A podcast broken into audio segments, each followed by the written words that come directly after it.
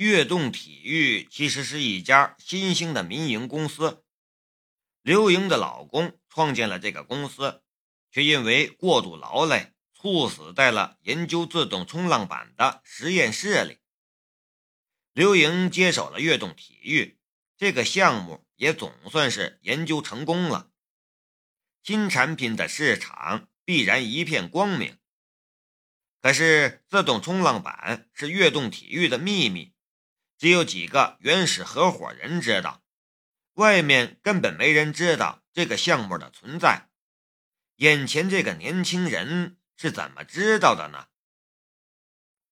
夏先生，告诉我，你是怎么知道我们公司的自动冲浪板的项目的？刘莹紧紧地盯着夏雷，他的语气很严厉。可是他的心里却充满了担忧与害怕，紧张的很。夏雷淡淡的笑了一下：“自动冲浪板是你们公司的项目吗？你不说我还不知道呢。真凑巧，我也有这样的商业创意，正在找人合作。你们还没有申请专利吧？看来我得加快速度了。我想。”如此好的商机创意，肯定有人愿意投资的。别回避我的问题！刘莹控制不住情绪，向夏雷吼道：“小孩被吓着了，哇一声哭了起来。老人却还痴痴地看着电视机，对身边发生的一切不闻不问。他似乎患了老年痴呆症。”保姆也停下了手中的活儿，有些紧张的看着发火的刘莹。夏雷耸了一下肩：“你这种态度，我没法和你谈。等你冷静下来的时候，再来找我谈吧。”说完，他绕开刘莹，向门口走去。刘莹忽然伸手抓住了夏雷的胳膊，拖着他不让他走。夏雷怔了一下，他干脆将夏雷的胳膊抱在了怀中，利用身体的力量继续拖着他。此刻的他已经没有刚才的女总裁的高傲和霸气的气势了，倒像是一个受了欺辱的女人。他抓着刚刚从他的床上下来的欺负他的男人，死缠烂打的要他负责。高耸的胸部，下来的手臂。家与被家的关系，看上去就像是一块味道不错的火腿三明治，这感觉很美妙，也让夏雷有些紧张。你放手，你放手，我和你谈。去我书房谈。刘莹松开了夏雷的胳膊，往楼梯口走去。夏雷跟着他上了二楼。来到了一间书房之中，书房里有一只大书柜，还有一只大酒柜，酒柜上放着很多不同品牌的红酒，看上去都很高档的样子。刘莹走到酒柜前，取下一瓶红酒和两只高脚杯，倒了两杯酒，然后将其中一杯递给了夏雷。这是来自法国酒庄的红酒，我老公生前最喜欢它的味道。一般情况下，我是不会拿它来款待客人的。刚才连一杯水都不想给夏雷倒，现在却主动献上珍藏的红酒，他已经开始主动示好了。夏雷也不客气，他假装懂行的摇晃了一下高酒杯。然后凑到杯口嗅了一下酒香，随后又浅浅的喝了一口。我们就别绕圈子了，说吧，你是从什么地方知道我们公司的自动冲浪板的项目的？刘莹继续追问这个问题。夏雷笑了一下，就不错，夏先生。刘莹吼了一声，但突然意识到了什么，跟着又放软了语气：“夏先生，请你告诉我吧。”夏雷这才说道：“我就直说了吧，没人告诉我，我也没有从你们公司窃取任何商业机密。我之所以知道，是因为我从小就喜欢冲浪。小时候我就有这么一个想法：要是我的冲浪板能自动滑行就好了。我也尝试过制作一只冲浪板，可惜失败了。今天看到你传来的图纸。”那个被我遗忘的想法又冒出来了。你也许不相信，你让我加工的零件，我当年其实也加工过，只是细节上有些不同而已。刘莹狐疑地盯着夏雷，沉默了半晌，才说道：“这是真的。”夏雷说道：“当然是真的。”在商场，诚信和欺诈其实是一对孪生兄弟。这个世界，哪一个成功的商人背后没有一群想跳楼的人呢？又有哪一个商人的财富是绝对干净的呢？他用商业机密要挟刘莹，但他却并没有伤害刘莹的心，他只是想拿下刘莹的订单而已。如果刘莹一开始便同意与他合作，撇开池静秋，他是不会这么做的。可是刘莹不相信他，甚至不想与他多说一句话。为了成功，他就必须要使用一些手段。这个世界老实巴交的人大多在工地上搬砖，或者在流水线上拧螺丝。他已经在工地上搬够了砖，他受够了那些冷眼白眼。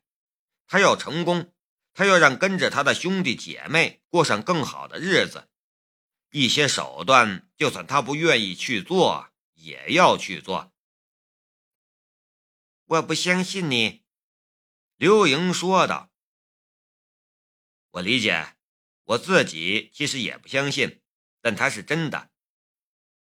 你说你小时候便想到了这个创意，还动手制作过，那你现在能画一个简单的图纸吗？刘莹还在试探。当然可以。夏雷走到了书桌前，拿起了一支铅笔，便在一张白纸上画起了草图。来时，他用左眼看到了悦动公司的设计图纸。他用左眼看过的东西，都会像照片一样储存在他的左眼之中。一回想，他就能回忆起所有的内容。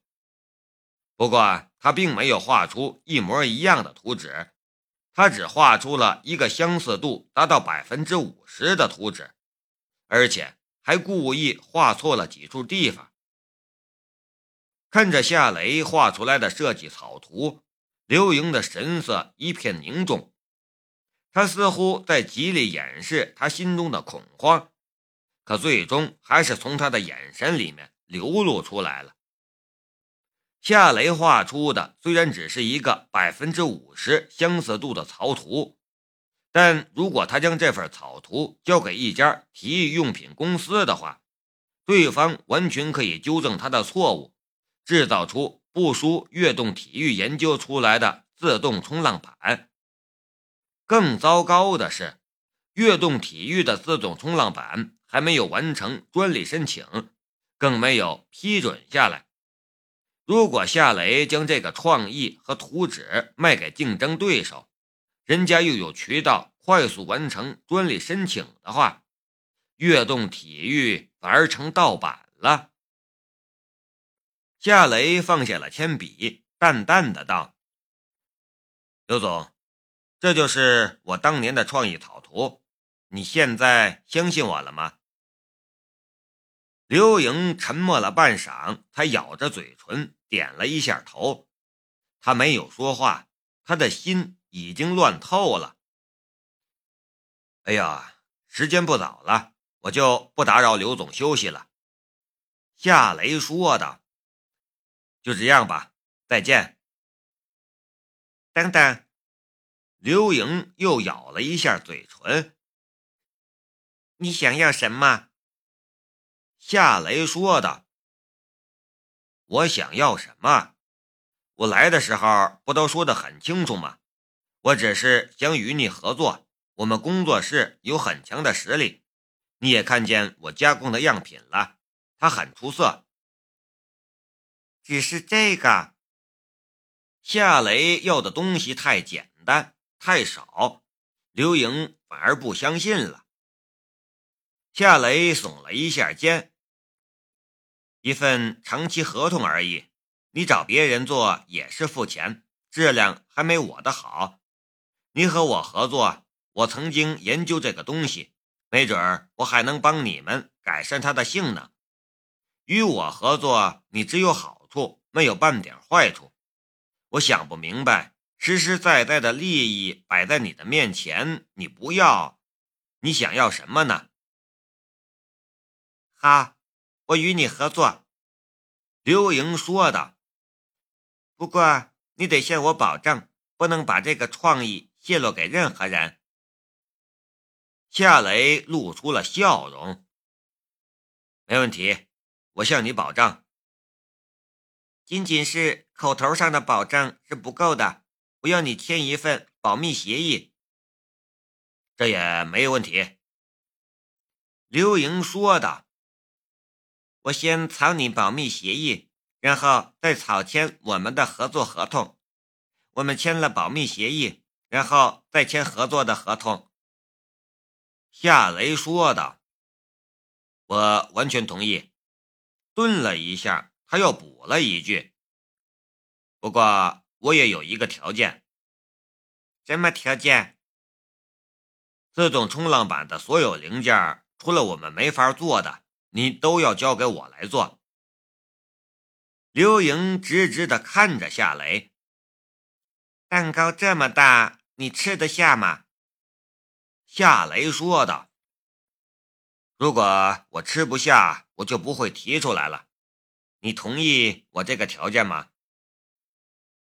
刘莹苦笑了一下：“你等于是拿着一把刀架在我的脖子上，我能不同意吗？”刘总，不要这样说。其实，如果我把这个创意拿去卖，我什么都不用干，我也能赚很多钱的。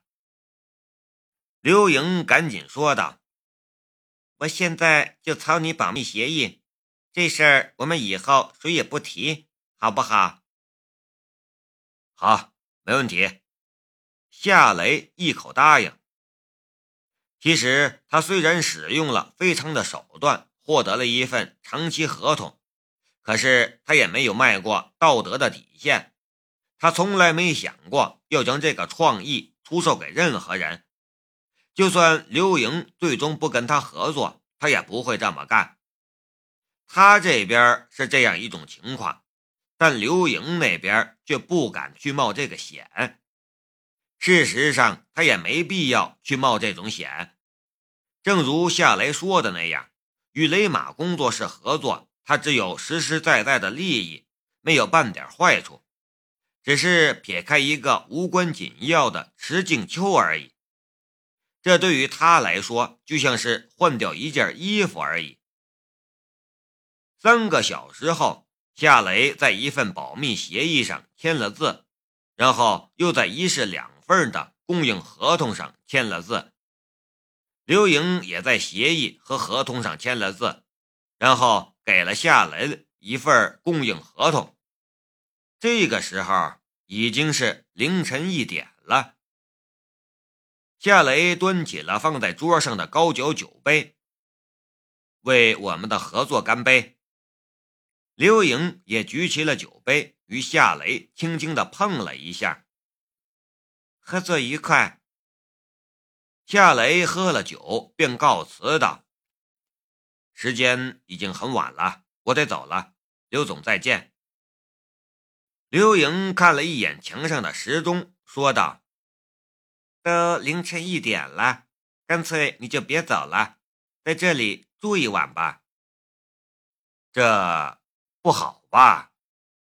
夏雷有些为难，他想回家。可是这个时候打车很困难，而他也不想让刘莹知道他是打车过来的。在他这儿住吧，第一次见面就借宿他家，感觉是不怎么合适。哎呀，你就别客气了，我们现在已经是非常重要的合作伙伴了。你在我这里住一晚有什么？就这么决定了。我去给你拿我老公的睡衣和拖鞋，呃，他没穿过的。说到她的老公，刘莹的眼神里总有一抹淡淡的忧伤。呃，好吧，那就打扰了。夏雷同意了。保姆已经睡了，刘莹将夏雷安排在了二楼的一间客房中，紧挨着他的房间。随后，他又给夏雷拿来了一套崭新的睡衣和拖鞋。谢谢。一个女老总为他做这些事情，夏雷真有点受宠若惊的感觉。你就别客气了，睡吧，晚安。到了晚安，刘颖离开了夏来的房间，